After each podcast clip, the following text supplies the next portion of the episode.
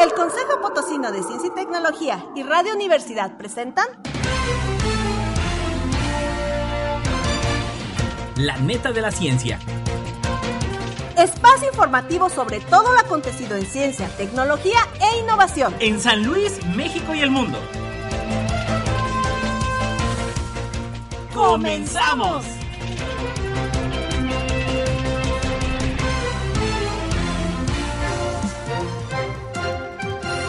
Hola, hola, ¿qué tal amigos? ¿Cómo están? Bienvenidos a una emisión más de La Neta de la Ciencia con el gusto de saludarles. Amanda, ¿cómo estás? Buenos días. Hola, ¿qué tal? Buenos días. Pues bienvenidos, ahora sí que felicidades a aquellos que se la están pasando bien padre ahorita en sus Pascuas, en la segunda semana de vacaciones para muchos. Y bueno, pues ya lo saben, mantengas informado como cada semana, todos los jueves en punto a las 11 de la mañana. Saludo a todos los que nos escuchan a través de nuestras redes sociales, Twitter, Facebook, Instagram, en arroba Copositi, ya lo sabe, a través del Facebook como Consejo Potosino de Ciencia y Tecnología. También a todos los que nos escuchan a través de la señal del 88.5 de FM, 1190 de AM. Y ya lo sabe, no se puede perder ninguna emisión de la neta de la ciencia a través de Spotify. Y bueno, Amanda, estamos de manteles largos celebrando la neta de la ciencia número 100 y con invitadas especialísimas de primer nivel. ¿Quién nos acompaña el día de hoy, Amanda? Así es, el día de hoy, pues de manteles largos, como tú nos dices, y sobre todo, pues felicitar también a los que nos escuchan ya durante estos 100 programas, escuchando más de 100 netas de la ciencia, y pues bueno, esperemos que sigamos durante muchos, muchas netas más. El día de hoy tenemos dos invitadas de lujo, la doctora Rosalba Medina Rivera, directora general del COPOSIT. Bienvenida. Hola Amanda, hola Edgar, hola Gaby. Gracias por recibirnos en estas instalaciones que son la neta de la ciencia.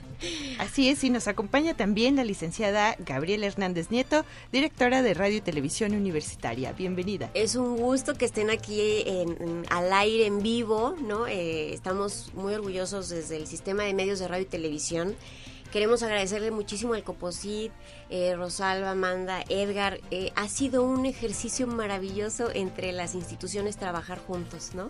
Juntos pero no revueltos y eso ha sido una verdadera hazaña. Hemos tenido ocurrencias y locuras a lo largo de estos 100 episodios. Hemos tenido proyectos paralelos que, que hemos tomado riesgos, hemos aprendido a conocer las entrañas de nuestras entidades para ajustarnos en los tiempos, en los cronogramas, en los contenidos. Eh, les quiero agradecer muchísimo de verdad ese gran, gran trabajo que hacen desde el Coposid y que se nota en un proyecto tan exitoso, tan colorido y tan fresco como la neta de la ciencia. Muchísimas gracias, Gaby. Doctora, un gusto tenerlas aquí. De verdad es que padrísimo. Y bueno, ustedes no, no se separen de esta señal porque, bueno, estaremos platicando y de cosas que ustedes les aseguro que luego ni se enteran. Si bien nos han acompañado a lo largo de estos casi dos años ya, Amanda, de transmisión ininterrumpida, o sea, cada semana la neta de la ciencia llega directamente a sus dispositivos móviles, a las redes sociales, a su aparato radiofónico. Pero también luego eh, de repente escuchamos esta palabrita como lo es el COPOSIT, el Consejo Potosino de Ciencia y Tecnología. Y bueno, para los que somos potosinos, los que nos gustan, y perdón por el comercial, el chocolate Constanzo, las enchiladas potosinas, y que... Echa todas las marcas. ¿Sabes qué es la palabra carrancear? A los que nos tocó la palabra carrancear en su momento. Era una acción de los domingos. De los, domingos en la tarde, ¿verdad? y, andar. Y bueno, pues hay quien dice, ay, sí, pues donde dan las becas. Ay, sí, pues allá por la presa. O ay, sí, este, y de repente se meten al IPICIT, un instituto, un centro de investigación público muy grande, pero no es al COPOSIT y bueno, pues yo me gustaría abordar precisamente para dar este contexto, ¿no? Más allá de, lo que va a significar y estaremos platicando a lo largo del programa de lo que es la neta de la ciencia, qué es y qué hace el COPOSID. Y bueno, pues doctora, me gustaría arrancar para que nuestros radioescuchas sepan realmente qué hace y, de, y qué es en sí el Consejo Potosino de Ciencia y Tecnología. Gracias, Edgar. Pues miren, el COPOSID es un organismo público descentralizado del gobierno al Estado en todo el país pues hay un organismo rector a nivel eh, nacional que es el Consejo Nacional de Ciencia y Tecnología, pero cada gobierno estatal tiene un organismo público responsable de la política científica, tecnológica y de innovación. Y el COPOSI pues es precisamente en San Luis Potosí ese organismo público responsable del diseño y de la implementación de la política eh, aquí en nuestro estado. Eh, luego nos confunden si dependemos del CONACID. No, no dependemos del CONACID. Nosotros somos un organismo público de gobierno del Estado, responsable pues de estas actividades del sector científico, tecnológico y de innovación. Es un organismo que se crea en 1996. Ya también cumplimos 26, 27, años, Sí, ya este año. Eh, y es un consejo que ha trascendido es un consejo que tiene algunas funciones sustantivas, eh, además de ser pues eh, la dependencia eh, asesora de la política científica del gobierno del Estado, es una institución pública que tiene funciones de financiamiento, que ahí es lo que comentaba precisamente Edgar Jiménez, eh, que luego nos ubican como eh, la instancia que eh, tiene las becas, ¿no? Becas para estudios de maestría, de doctorado, para especialidades o para postdoctorado. pero no, no solo hace eso el COPOSIT, también se financian proyectos, proyectos de corte científico, de corte tecnológico o de innovación. además, dentro de las otras funciones que tiene, eh, pues también se dedica a la parte de divulgación, que es de las áreas pues más representativas a todos los usuarios. El COPOSID atiende desde niños de kinder hasta la sociedad civil. Eh, atendemos y tenemos actividades y programas para niños, para jóvenes, eh, programas de capacitación para investigadores o programas que se ofertan a estudiantes de posgrado, a empresas, a científicos, a la sociedad en general. Eh, yo creo que aquí con Edgar han aprendido que tenemos programas, eventos, espacios de divulgación científica, pues que abarcan realmente a toda la población. Entonces, la parte de divulgación es una de las partes más importantes, de las acciones más importantes que se impulsa desde el COPOSIT, sobre todo para despertar pues esas vocaciones científicas que tanta falta nos hacen en nuestro país. Entonces, es otro, otro gran tema. Y uno bien importante también es la vinculación. El COPOSID articula, articula eh, las necesidades del gobierno, de las empresas, precisamente eh, con las capacidades científicas y tecnológicas que le ofertan las universidades, los centros de investigación. Es decir, ahí encontramos como eh, la problemática, pero también la respuesta que puede haber de esas capacidades científicas a la solución del problema. Entonces, la parte de vinculación es bien interesante eh, con todas las universidades públicas o privadas, los centros de investigación, las empresas y el gobierno. Es, esa es otra de las grandes eh, ventajas que tiene el COPOSIT. Yo siempre digo que el consejo es una instancia de las más bonitas porque permite interactuar con todos. Claro. Desde ¿Cuántos niños. años tienes tú, Rosalba, además? de, de, edad o de no en el, composite ah. ya voy a empezar a entrevistar ¿eh? ¿qué tal? la vena la vena en el composite este año cumplo precisamente 20 años fíjate eh, sí es que te ves de verdad ancladísima con el proyecto que conoces todas las entrañas y, que vislumbras muy bien el camino pero mira, es, es un ejemplo y ojalá que los que me están escuchando, que son jóvenes, que están estudiando, eh, pues es lo que se puede, las instituciones te forman, ¿sí? Entonces yo me considero una persona formada y afortunada en el sector de ciencia y tecnología. Desde que era estudiante se me invita al proyecto que en aquel entonces no se llamaba Laberinto de las Ciencias y las Artes, sino eh, se iba a hacer un museo en San Luis y fui parte del equipo de todo el estudio de mercado, porque yo de formación soy para la etapa cero, ¿no? Así es, entonces me tocó esa fase de, entender un museo de ciencia, cuántos museos hay, cómo funcionan, en fin. Y desde ahí eh, me empecé a involucrar en el sector y pues ya después surgieron invitaciones y bueno, ahora estamos ahí en la dirección. Sí, y esto obviamente ha sido todo un proceso evolutivo de aprendizajes y muy, positivo el hecho de que la gente conozca que existe una entidad encargada de promover la ciencia, de financiar los proyectos, de vincularlos, como bien lo dice eh, la doctora Medina, eh, pues eh, ahora sí que tenemos contacto, la ciencia al ser transversal, al cubrir obviamente todos los aristas que existen este, y todas las vertientes que hay en, en nuestra sociedad, pues obviamente estamos con la academia, estamos con la empresa, estamos, bueno, desde niños de kinder, este, y, y obviamente, por ejemplo, el Coposit también jugó un papel muy importante en la, en la época de pandemia, ¿no? Eh, tanto a nivel informativo como a nivel de impulso de proyectos de investigación.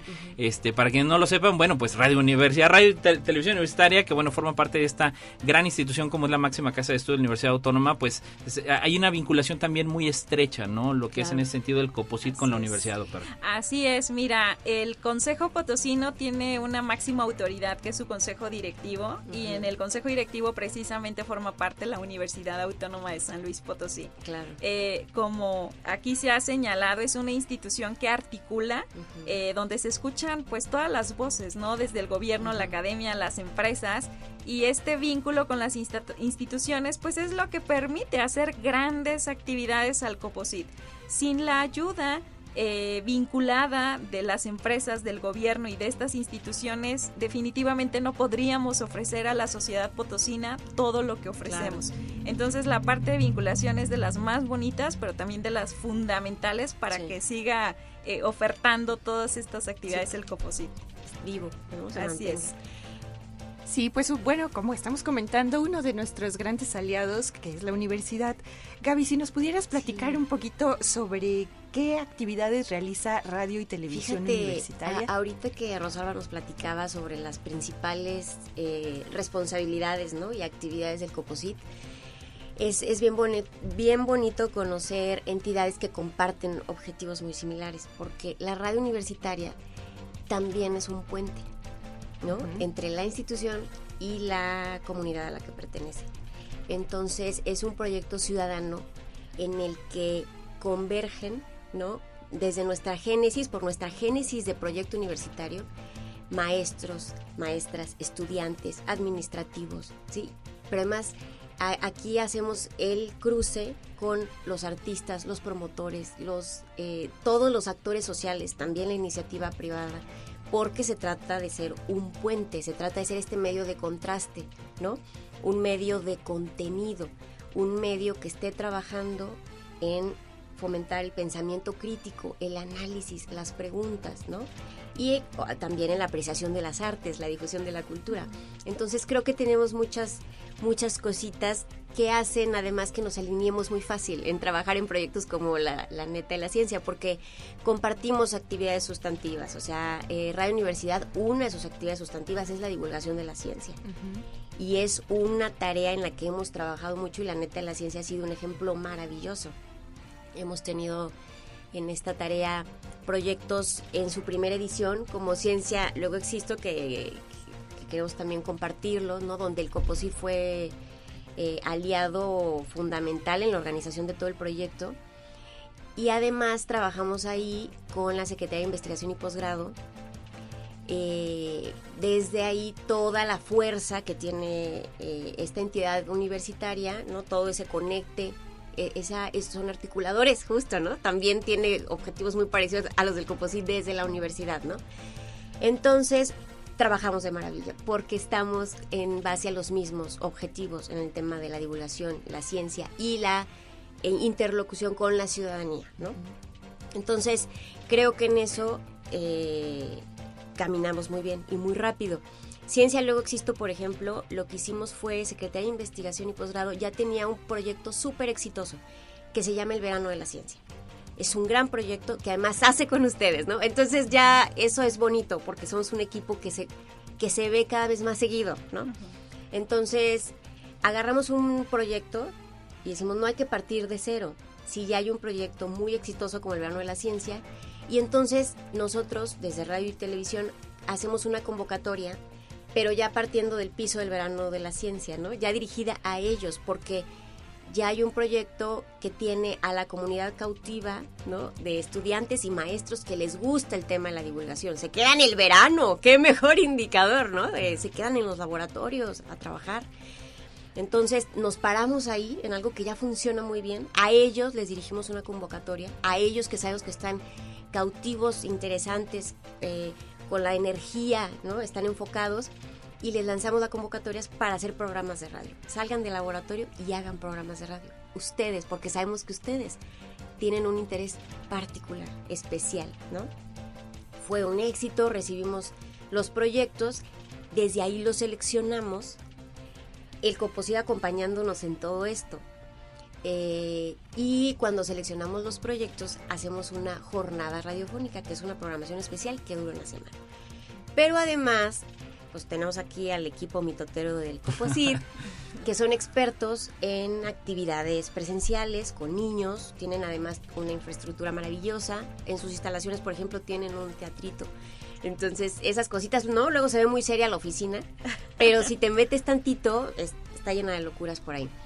Entonces, traen el domo curioso, hacemos funciones de cine y luego hacemos una cosa bien chistosa, mira. A los maestros y a los estudiantes, a través de la convocatoria, los metemos a la cabina de radio. Y a los productores que hacen ciencia en la radio, los, los metimos al aula. Eh, o sea, los cambiamos, ¿no? Los maestros se hacen productores de radio y los productores de radio se van a hacer maestros. Entonces, estaba, estaba sucediendo como esta transformación esa semana de Ciencia Luego Existo y fue un ejercicio maravilloso. Edgar estuvo ahí, ¿no? Acompañándonos, Amanda, Rosalba, muchas gracias, porque creo que lo pasamos muy bien. Pero la neta de la ciencia no nada más es el programa, ¿no? Es, es como todos los bebitos que vamos teniendo a partir de un proyecto que funciona muy bien, que nos da para tener más ideas y viene en octubre pues la segunda edición de Ciencia Luego Existo, donde además hubo ya curva de aprendizaje. Sabemos que podemos todavía recibir más niños, por ejemplo. Entonces, bueno, creo que este es un muy buen ejemplo de cómo poder compartir con nuestras audiencias la sinergia y el, el esfuerzo colaborativo entre las partes, ¿no? Que sale muy bien y nos ilusiona mucho vernos y seguir trabajando y pues creo que también por ahí va, ¿no? y, también, Gaby, a mí me gustaría abordar este, este elemento que de alguna manera nos tocó ver eh, a, la entrada, bajo tu liderazgo de radio y televisión universitaria, eh, de alguna manera ya una perspectiva eh, refrescada, ¿no? Así como que le dice algún, de alguna manera un refresh de lo que vimos. ¿Y cuáles han sido también estos retos de que hay, hay parte de la población que luego dice, bueno, derivado del Internet, pues ya no va a haber radio y todo eso? Y al contrario, se ha demostrado, se ha demostrado que la radio se potencia gracias a, las distintas plataformas que existen. Y bueno, de esta manera, ¿cuál ha sido esta estrategia? De alguna manera que yo he visto una imagen muy, muy refrescada de, radio y televisión universitaria. Y, de qué manera se lleva pues este reto de tener que estar en un ambiente multiplataforma? Fíjate que hace 10 años eh, las radios universitarias estaban paralizadas de terror cuando empiezan el tema de las plataformas, porque en serio, eh, lo platiqué hace poquito en Guadalajara, eh, parecía que la competencia había llegado y nos iba a comer, ¿no? Pero eh, en cuanto en cuanto nos dimos cuenta que lo que nosotros somos es que nuestra tarea es la generación de contenidos que apuesten a la divulgación y a la difusión de la cultura, ¿no? Y lo tenemos haciendo, al menos aquí en San Luis Potosí, 85 años. ¿eh? Entonces no hay absolutamente ningún problema o crisis. En realidad tenemos que aprovechar los nuevos caminos que nos ofrecen las plataformas, sin caer tampoco y ser víctimas de las tendencias que después nos meten en un ciclo de pensar en los formatos y no en los fondos. Eso es muy importante, no desconcentrarnos y concentrarnos en los fondos. Y si los fondos son buenos, sí, el contenido viajará solito por más caminos, ¿no? Eso también es muy importante, porque sí creo que hay muchos proyectos muy interesantes que se concentran en la cantidad de formatos y no en los fondos, ¿no? No hablo necesariamente de la radio o el podcast, ¿eh? hablo en general. Entonces creo que en cuanto encontramos esta gran oportunidad, las redes universitarias hemos caminado muy rápido porque ya éramos generadores de contenidos y eh, teníamos infraestructuras muy sólidas. Radio Universidad aquí en San Luis.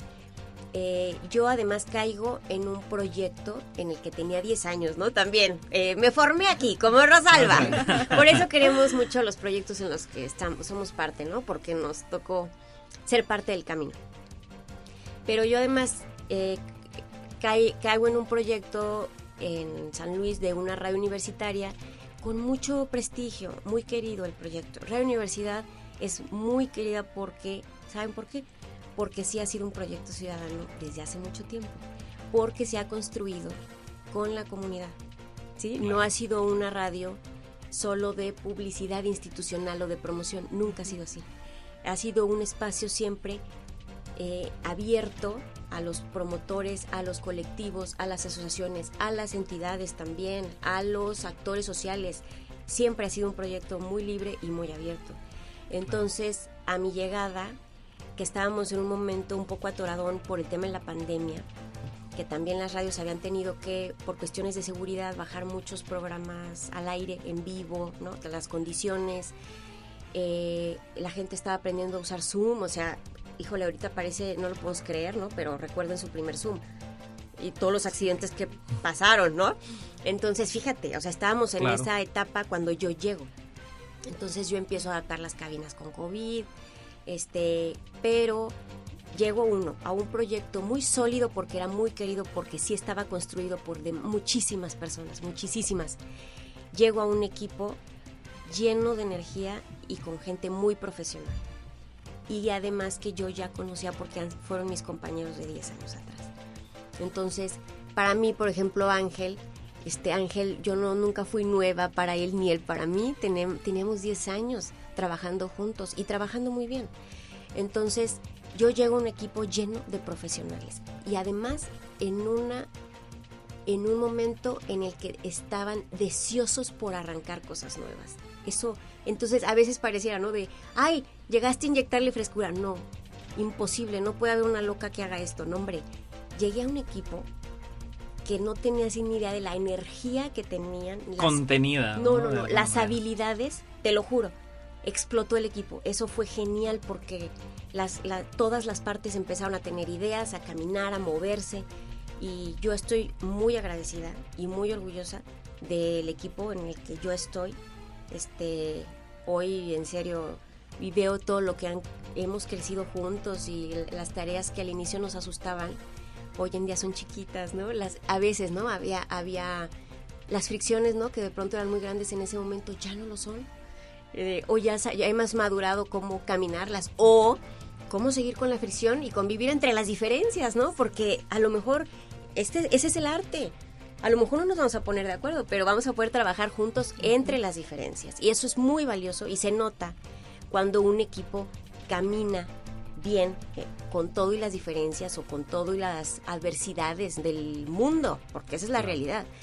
Entonces, creo que ahí es cuando ven, se ve el refresh, porque el equipo estaba lleno de ideas y con mucha energía, además muy profesionales, gente que tiene haciendo esto muchos años, y empezamos a abrir las puertas. Eh, algunos meses empezamos a abrir todos los contenidos, o sea, reestructuración de contenidos, empezamos a trazar nuevos formatos, el formato de serie, por ejemplo, eh, nació el sistema podcast, entonces por primera vez todos nuestros programas se iban a podcast. Eh, y que además parecía, por ejemplo, esas tareas que te daban miedo. Fíjate, si, en verdad sí dan miedo porque la gente dice, yo tengo mi podcast. No, a ver, es que imagínate subir todos los programas en podcast. Es un monstruo. no, o sea, es por eso es un sistema. La plataforma es Spotify, nosotros no construimos la plataforma, pero es un sistema organizacional. La sinopsis, la imagen, la carátula, el contenido, el del aire, la edición, la todo eso es un tema fuertísimo para el equipo y ya me acaba el programa, una disculpa. No, hombre, para nada, al contrario. pero bueno, también como Rosalba me apasionó. Y tú me preguntaste, Edgar. No, ¿cuál fue? Nos vimos, nos fuimos como tal. Pero bueno, de verdad es que estamos encantados con esto, Amanda, eh, y nuestras invitadas especiales. No se desconecte, estamos en la edición número 100 de La Neta de la Ciencia. Nos acompaña la doctora Rosalba Medina Rivera, directora general del COPOSIT, y la licenciada Gabriela Hernández Nieto, directora de Radio y Televisión Universitaria. No se vaya, volvemos en un momento. No importa en qué parte del mundo estés, recuerda sintonizarnos en la web radio y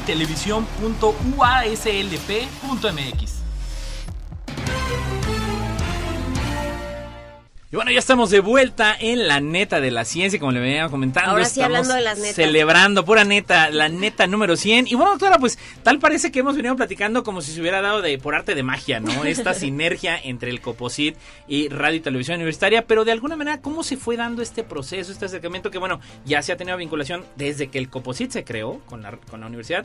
Pero ¿cómo fue que se dio para impulsar este gran proyecto de la neta de la ciencia? Mira, pues como bien dicen, la verdad es que el COPOSIT siempre ha estado vinculado a todas las instituciones académicas y entre ellas pues la, la propia Universidad Autónoma de San Luis Potosí. eh, aquí hemos discutido pues ese interés eh, de despertar vocaciones científicas, de promover acciones de difusión y divulgación de la ciencia. Eso es eh, pues algo que nos demanda la sociedad a través de diferentes programas y acciones que se han implementado a lo largo de más de 20 años, ¿no? Aquí en San Luis Potosí. Ya hablábamos ahí del verano de la ciencia, la Semana Estatal de Ciencia y Tecnología, la celebración del Día del Niño. Ahorita en el corte comentábamos eh, la valija científica, cuando se crea el COPOSIT, el vagón de la ciencia, que algunos recordarán. Son proyectos que han marcado la infancia de muchísimas personas y luego no tienen idea que detrás estaba el COPOSIT. Así es. Que eso además es muy, muy importante porque no, no se hacía para que la institución fuera de frente, sino para que el niño tuviera la experiencia de la ciencia. O sea, todavía es más exitoso si ni cuenta se dieron quién lo hacía, pero aprendieron, ¿no? Algo aprendieron. Entonces, una de las eh, tareas fundamentales del COPOSID es precisamente pues esa cercanía eh, con, toda la sociedad. Eh, yo les digo también que hay que hablar diferentes idiomas, porque hay que hablar con niños, con jóvenes, con investigadores, con empresarios, con el gobierno y poner actividades y acciones para todos. Entonces sí es, es, es muy bonito, pero también es un reto. Y entre esos retos, yo creo que desde la parte científica, uno que sigue permeando en nuestra sociedad, al día de hoy me atrevo a decirlo, pues es entender ese mundo científico. Es traducir el lenguaje de los científicos a una sociedad que demanda eh, qué hace la comunidad científica. Y de ahí deriva la importancia de la divulgación de la ciencia, de la difusión de la ciencia y la neta de la ciencia eh, tiene su origen en ello. ¿Cómo traducir lo que hace la comunidad científica en un lenguaje común y sencillo que todos entendamos? Eh, ese es de los grandes retos que hay todavía en divulgación y que eh, continuamente estamos invitando, así es, continuamente estamos invitando a nuestros más de 840 investigadores eh, que están en el Sistema Nacional de Investigadores eh, por el Estado de San Luis Potosí, eh, cómo salir del laboratorio y usar un lenguaje en el que el niño, la niña, la ama de casa, el trabajador o el funcionario público entienda lo que hace. seguramente ustedes hoy escuchan que la política actual pues es precisamente que la comunidad científica resuelva los grandes problemas nacionales. Entonces, eh, programas como este, pues nos permiten de una manera sencilla entender cuál es el impacto de lo que se hace desde el ámbito científico. Eh, así eh, se da este vínculo entre el COPOSID y la universidad. De ahí nace el interés de que de manera conjunta, uniendo fuerzas entre la academia y el gobierno, pues podamos nosotros atender esa demanda de la sociedad. Y ese derecho de las audiencias. Así es. Y no olvidemos además que hay una modificación al artículo tercero de la Constitución en el que hoy es un derecho humano a la ciencia. Exactamente, justo. Y pues bueno, eh, justo con esa intención de llevar a la ciencia a la sociedad y después de 27 años, doctora, que han pasado tantas estrategias y programas para traducir la ciencia hacia la sociedad, ¿Qué es lo más relevante? ¿Cuáles son aquellas acciones, los medios que todavía persisten en el COPOSIT y que pues son para llevar la ciencia y la tecnología a la población? Sabemos que tienen una revista, que hay redes sociales que pues como todas las instituciones las utilizan actualmente, eventos, una red de divulgación. ¿Qué estrategias son más sobresalientes al día de hoy para la divulgación? Una muy buena pregunta que nos permite reflexionar a lo largo de 27 años. Hace un momento comentábamos que hay acciones eh, que persisten a lo largo de eh, una política pública, hay otras que cambian, hay otras que se reinventan. Y el Consejo Potosino de Ciencia y Tecnología ha logrado consolidar con toda la comunidad, y ahí insisto, es el producto de ese vínculo con todos los actores eh, algunos programas que son al día de hoy los más importantes en materia eh, de divulgación científica. Eh, yo pondría la Semana Estatal de Ciencia y Tecnología, que es una semana que el año pasado ya se hizo en las cuatro regiones del estado. Por primera vez, cada región del estado adoptó una Semana Estatal de Ciencia y que muchos niños pues disfrutan al máximo. Entonces, una de las que está más consolidada participan muchísimas instituciones en todos los ámbitos, en todos los sectores y creo que es algo que ha permeado a lo largo de estos 27 años. Eh, hay otra acción que también a Edgar le gusta muchísimo porque también es divertida, o sea, la ciencia es divertida, la ciencia no es aburrida, es, es divertida. El Día del Niño, que también ya se ha logrado consolidar como una actividad en la que hay que celebrar a los niños, pero desde, desde la parte científica, ¿no? Que la ciencia sea eh, divertida y ahí se han sumado distintas instituciones también. Y todas estas actividades, bueno, eh, hay, hay otras más, digo, no, no acabaría. Hay otra que, que también se ha consolidado ya y que surge en otras administraciones, que es el, el programa de ADA, que es un programa de vocaciones científicas para eh, chicas de bachillerato y que este año pues eh, vamos por ahí a iniciar con chicas de secundaria también y un piloto de primaria, eh, que son eh, acciones que se van consolidando y que, insisto, también nos permiten pues detectar oportunidades que se pueden hacer a lo largo del diseño de las políticas. son de esas acciones pues que te permiten vincularte, que te permiten ser creativos y disruptivos a la vez. Claro. Entonces son, son como que de los eh, que yo más rescataría en la parte de divulgación. Y en la parte de medios, pues tenemos una revista, producto de la pandemia, por cierto, Tecnodisruptiva, nace en medio de la pandemia porque nosotros teníamos que seguir informando qué pasaba en el sector. Y ahí se nos ocurre, pues, hacer una revista eh, de divulgación eh, en medios electrónicos, eh, que también se ha ido consolidando, la verdad. Tiene un reto, hacer una revista como un programa de radio tienen enormes retos, así que ya nos verás a todos participando en todo.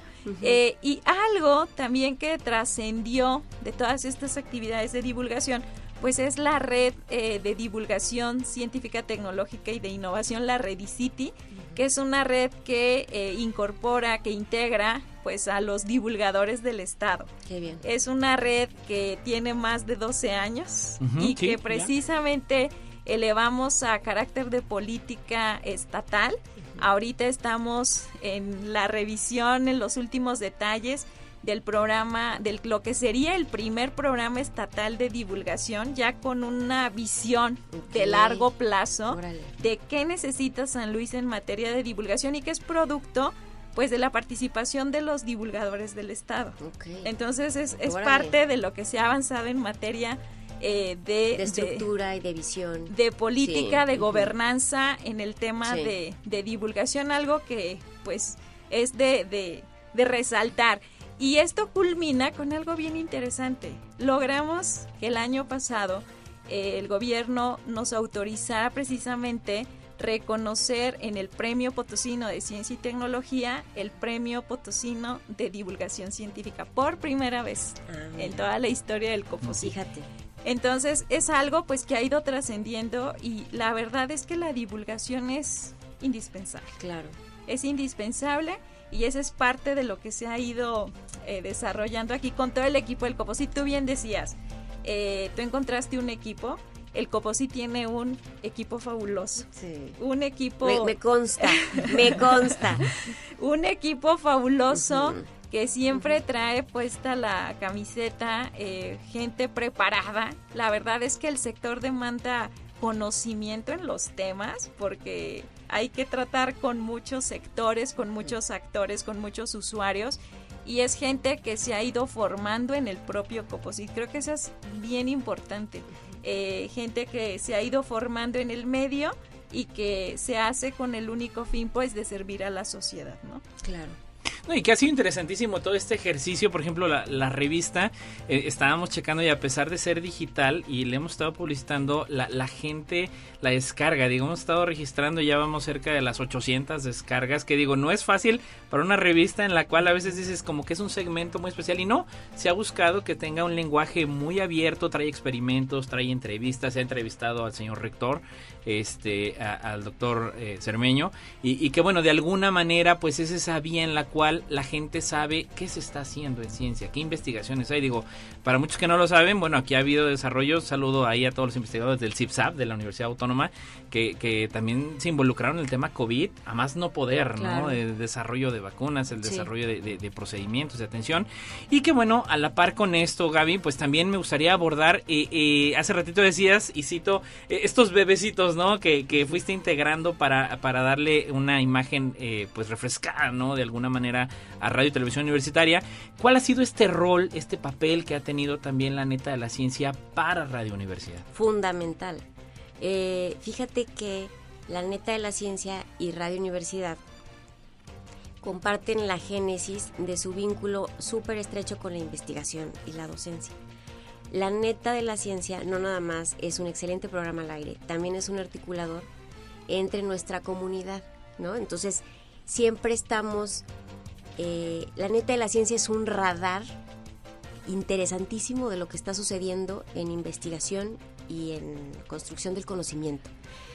Eh, a nosotros nos da pistas, la neta de la ciencia también, ¿no? Para nosotros seguir desencadenando nuevos proyectos. Este, este año, por ejemplo, ¿no? Parte de nuestros estrenos, digo, es que es bien bonito ver los ecos de las grandes experiencias y lo que sucede después, ¿no? O sea, surgen ideas hermosas después de una idea anterior.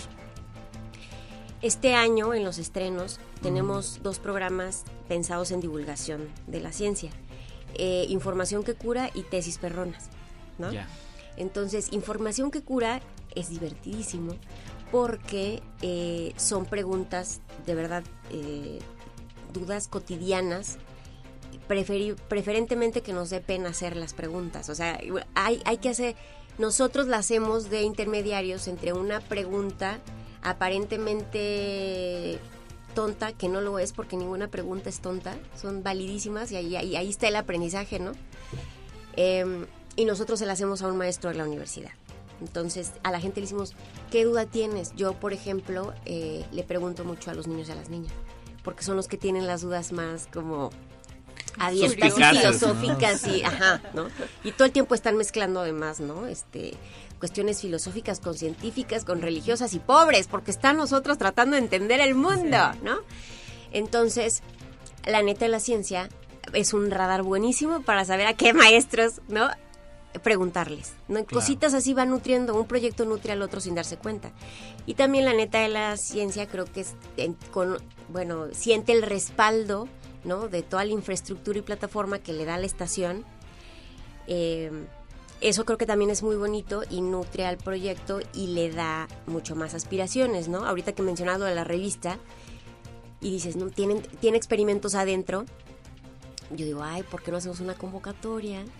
sobre los experimentos que ya tiene la revista, pero hacemos la convocatorias de televisión, que la gente agarre los experimentos de la revista, haga videos y damos premios a los mejores videos, ¿no? O sea, muy buena idea. Vas, en serio, sí, vas, es que es fácil caminar así. O sea, no partir desde cero es importante si hay áreas que hacen muy bien las cosas, ¿sí? Entonces imagínate, acabo de escuchar un proyecto interesante que, que ya además trae continuidad, porque felicitaciones porque los proyectos editoriales son de mucho esfuerzo, de una disciplina increíble, o sea, cuántas revistas no hemos visto nacer, pero no da la vida, ¿no? Entonces felicidades porque la constancia se la, admiro mucho. Pero ya está este esfuerzo estructurado, continuo, permanente, pues vámonos a pararnos arriba y hacemos otra cosa, ¿no? Que lo nutra y que además surja otra idea después.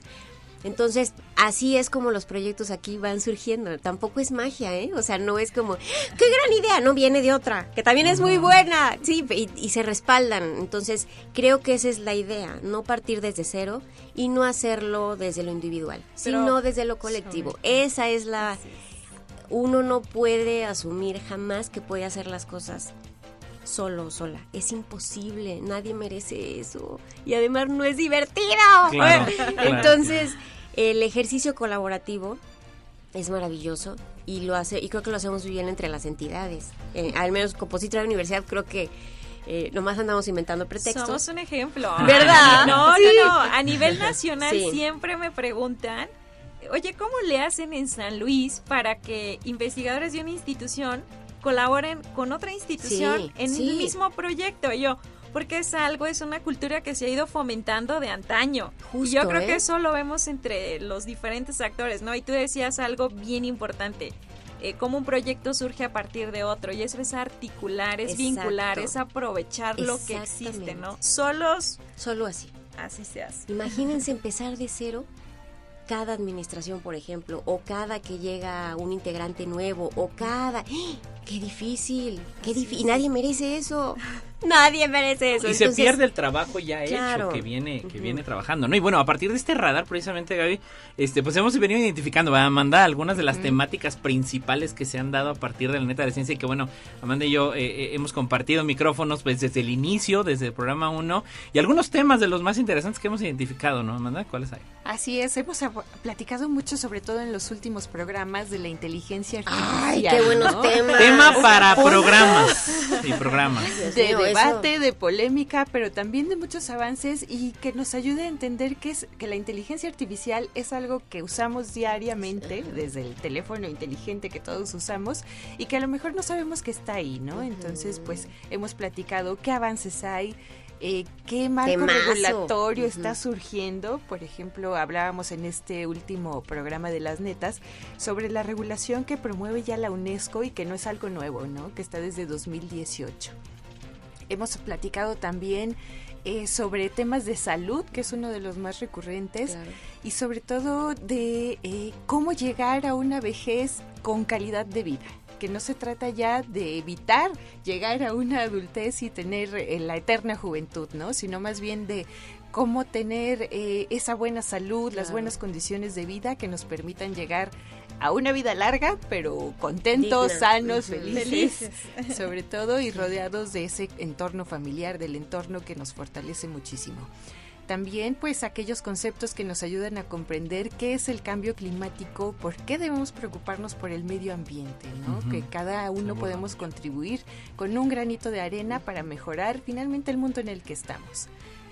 Y bueno, también va de la mano que, por ejemplo, esto que dice Amanda del medio ambiente, esta, esta relación que debe haber con, con otras especies, y me refiero a los animales, ¿no? Yo me acuerdo de una nota muy, muy interesante, por ejemplo, de los insectos, que decían, estaban utilizando hormigas para identificar el cáncer. Y todo era a partir de las cuestiones del olor, es decir, de alguna manera potenciar eh, esta relación simbiótica y no de explotación, de, de que de alguna manera las ballenas, todos los animales, todo el reino animal este, y, y- y de las plantas, pues eh, tiene un rol preponderante en el desarrollo científico, tecnológico y de innovación, ¿no? Y que va de la mano con esta cuestión del cambio climático. Y también que al final del día, la neta de la ciencia, pues arranca en pleno de pandemia. Y también ha sido, y utilizo la, la- la palabra que dijiste, Gaby, de, de este radar, de que Sí. hemos venido hablando y también algo que a mí me ha gustado muchísimo este ejercicio y gran proyecto de la neta de la ciencia es que hemos tenido las voces de los investigadores, Sí, ¿no? Y creo que también ha, ha sido una sinergia muy Me padre encanta. porque luego el investigador dice, ay no, pero es que tengo que prepararme. Digo, no. No o es sea, ponencia, es todo lo no, contrario. no es nos dar un comentado. sabe. Exacto. Es que fíjate que Y cuando eso es muy bueno. es padrísimo y cuando pero es que además es tan orgánico el, el, el quehacer de la radio universitaria con Coposit porque perseguimos a la divulgación, sea, estamos tan concentrados en que se trabaje en la divulgación de una manera seria y profesional, ¿sí? Que se dignifique la actividad, porque además es un derecho, como bien lo comentábamos, eh, Rosalba, y porque es difícil, porque es muy difícil sacar como del trip de pronto, pues sí, a las personas que están construyendo el conocimiento, o sea, Es correcto. es un desafío y se, hay que decirlo, sí es un desafío. Entonces, eh, yo por ejemplo, cuando vienen, que lo hace muy bien la neta de la ciencia, Mm. cuando vienen investigadoras, investigadores, a- estudiantes también les pasa, ¿eh? Se meten en la cabina y empieza esta naturaleza como de dar la clase o... o- Esa, esa parte de docencia. ¿no? entonces yo siempre les digo, miren, Radio Universidad y en realidad la radio pública es como una sobremesa familiar. Uso mucho este ejemplo porque en serio lo sitúa un poco. Entonces, imagínate que estás en la comida de la abuela y siempre hay una mesa que queda como campechanita, ¿no? Que quedó de repente un tío, un colado, ¿verdad? Todo el mundo está descifrando con quién viene. Un niño curioso, siempre hay un sobrino o sobrina curiosa. Este, tu abuelita, Entonces, pero sabemos entablar conversaciones, podemos hablar, no sé, de la luna, por ejemplo, y podemos todos participar. Esa es la radio universitaria, la sobremesa, ¿no? Donde le hablamos a todos, ¿no? Sobre temas de fondo complejos, pero los tenemos que entender, es un derecho. Entonces yo siempre les digo, imagínate un niñito en el coche, ahí, ahí enfrente, cuando hables de tu tesis. Imagínatelo, si puedes, porque se lo has platicado a tus primitos, ¿no? Eh, sé que es muy difícil para los maestros porque también ha sido un gran trabajo el suyo, y, y, además quieren utilizar sus conceptos, inclusive ellos los inventaron. Entonces imagínate que ellos digan, ¡Ah! pero es que la palabra precisa es metaclamorfotricidina. sí, o sea, pero es que esa es, ¿sí? porque la construyeron, la descubrieron. Entonces, pero eh, ya estamos entrando todos en este ejercicio de desmenucemos el conocimiento. Eh, no, es, no es hacerlo trivial, es nada más hacerlo para todos, ¿no? Sí, valorar la ciencia. Sí, la verdad es que la pandemia, algo que debemos reconocer es que puso en el foco de todos el tema de la, de la, importancia de la ciencia, ¿no? La vacuna en aquellos momentos. Y entonces empezamos a ver a los científicos. Y entonces se crean varias acciones de divulgación científica precisamente en todo ese entorno, porque no había convivencia, todo era digital, todo era virtual, había noticias falsas. Entonces me parece que eh, la pandemia sentó muchísimas bases para lo que hoy persiste también en, los medios, ¿no? En la parte científica. Eh, yo creo que la revista del Coposit nació en medio de la pandemia, la voz de los expertos. Me encanta que ahora escuche eh, que van a surgir nuevos programas que también involucra a los jóvenes, a los que estudian, a los que tienen que traducir, porque no solo los investigadores, también los estudiantes tienen que traducir lo que su tesis. ¿Qué, dice la tesis? ¿No? Luego nos graduamos y la tesis ahí se queda, se guarda y se olvida. Y además se queda odiada porque se sufrió. Años de sufrimiento. Entonces es una reconciliación. Queremos cerrar procesos, chicos. Abracen sus tesis. ¿Ah? Sí, entonces es bien importante, ¿no? Esa traducción que se logra con la divulgación científica. Eh, porque, este, porque la gente nos puede escuchar de aquí a sus hogares o en el, en el coche, porque tenemos luz, porque funciona el refrigerador. Todo eso es ciencia, pero no la apreciamos se nos hace tan cotidiana que no apreciamos por qué incluso sale agua de la llave en nuestros hogares, eh, por qué funciona la televisión o el internet, todo eso es ciencia. Y me parece que es un momento bien importante para revalorar la parte científica, conocer los beneficios de la ciencia y ser partícipes de ese derecho que ya está establecido en la Constitución. Entonces, eh, hay que darle su importancia, pero también tenemos una gran responsabilidad. Nosotros hay que saber traducirle a nuestra sociedad qué es la ciencia, cuál es su impacto y cómo nos beneficia. Sí, y un último elemento enriquecedor que yo veo de la neta de la ciencia también es que luego eh, hay muchos enfoques según el área, ¿no? Que dicen, es que aquí hablamos de las ciencias sociales, aquí hablamos de las ciencias naturales, y la neta de la ciencia ha sido un espacio en el que eh, Amanda habla sobre cuestiones de física. De física, y luego nos vamos con psicología, y luego nos vamos con sociología, luego antropología, luego este nanotecnología, y la verdad es que eso ha sido muy rico, ¿no? Y eso nos ha ayudado mucho sí, y sí rompe estigmas también, ¿no? Sobre las ciencias exactas y ya además hay fusiones, hay o sea, el conocimiento ya es muy transversal, entonces eso también hay que romper con esas barreras, ¿no? Y que tiene también un trasfondo que no conocemos y que estamos dando a conocer que en San Luis Potosí tenemos muchos talentos, que hay investigadores que ya tienen a lo mejor una carrera consolidada o en consolidación, que están generando conocimiento, pero pues que también hay nuevos talentos en formación y que también es algo a donde debemos voltear la mirada para pues ayudarles a llegar a ese camino final. Sí, es increíble eso que dice Amanda, ¿no? San Luis Potosí, hemos visto sobre todo en las ediciones del Premio Potosino de Ciencia, eh, que las nuevas juventudes tienen el grado de doctor a edades tempranas comparando con el antes, ¿no? Y el número de publicaciones, o sea, gente extraordinaria que aporta y que también se les debe dar oportunidades, ¿no? Yo creo que es también parte de lo que va cambiando con el día a día.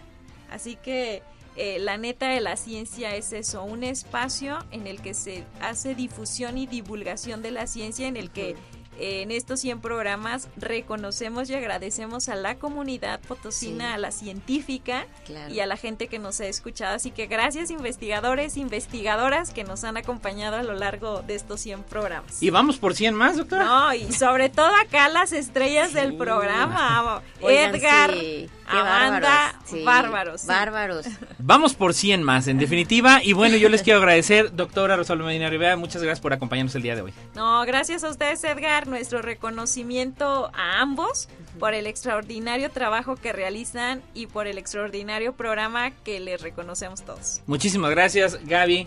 pues encantados. Gracias por este gran apoyo, esta sinergia y gracias por estar el día de hoy en la neta de las Me uno a las porras, a los buenos deseos, a las felicitaciones y sí, que sean 100, 100 episodios más y como siempre agradecerles a las audiencias por estar con nosotros, eh, por no cambiarle, por permanecer en el 88.5 FM, Radio Universidad. Este año cumplimos 85 años de radio universitaria, gracias a esos estudiantes mitoteros que pidieron un transmisor. Muchas gracias. Absolutamente. Y Amanda, pues, ¿qué más? Muchísimas gracias por compartir estos 100 programas. Al contrario, un gusto y vamos por otras 100 netas de la ciencia. Vamos por 100 más. Muchísimas gracias a Ángel y a usted que nos escuchó, ya lo sabe, puede seguir a través de todas las redes sociales de radio y televisión universitaria y las del Coposit en arroba Coposit, ya lo sabe, todas las ediciones de la neta de la ciencia. Nos escuchamos la próxima semana en punto de las 11 de la mañana. Esto fue...